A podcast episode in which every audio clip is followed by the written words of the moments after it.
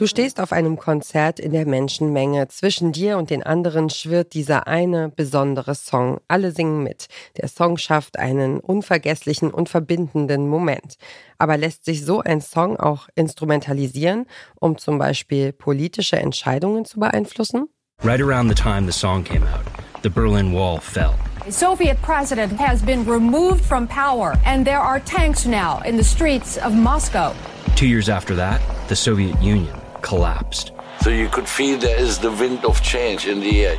Wind of Change was an anthem of progress and freedom and hope, and it went to number one on the charts all across Europe.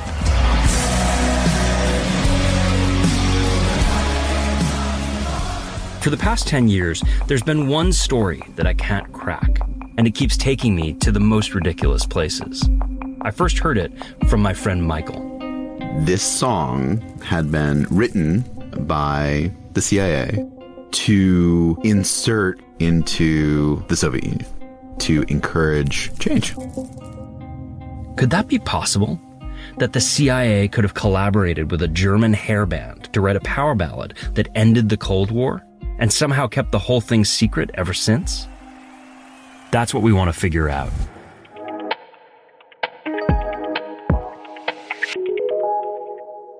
Das sind der Autor und Investigativjournalist Patrick Reddenkeefe und sein Freund Michael. Ihr hört den Podcast-Podcast von Detektor FM und heute empfehlen wir euch Wind of Change.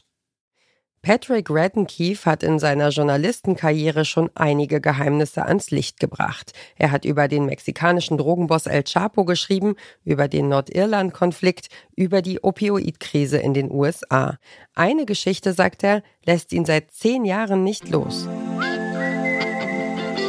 Es ist die Geschichte des Lieds Wind of Change, mit dem die Scorpions 1990 einen Welthit gelandet haben. Für Patrick Reddenkeefe beginnt diese Geschichte im Jahr 2011 mit einer E-Mail seines Freundes Michael.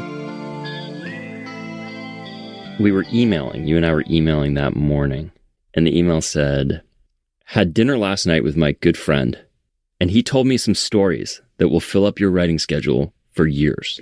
And then you wrote, Wikipedia. I think that's a command. You're like telling me to Wikipedia. Wikipedia, Scorpions, Wind of Change. Mm-hmm. So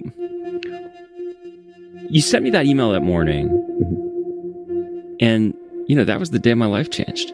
I'm sorry. Michael geht damals mit einem ehemaligen Mitarbeiter des US-amerikanischen Geheimdienstes CIA essen. Von ihm hört er zum ersten Mal, dass Wind of Change, ein Song aufgeladen mit politischer Bedeutung, gar nicht von den Scorpions sei, sondern in Wirklichkeit direkt von der CIA stamme. I remember he told me a bunch of stories, but the one that I remember the most is the one that I told you to Wikipedia, which is that he was either at the farm at the time of his training or he was at headquarters in Langley and like an older gentleman who has been around the block comes in to meet the new recruits. So a graybeard. yeah and tells them stories etc told this story to a group of people that he was with that this song had been written by the CIA and had been a part of a psyops campaign Psychological operation. exactly Schreibt die CIA Songs? Nummer 1 Hits sogar? Klingt erstmal absurd. Das findet auch Podcast-Host Patrick Reddenkeefe. So when I first heard this story, I was totally incredulous. Michael was too. I was like, bullshit. I mean, like, I was like, seriously? Like, you guys have songwriters at the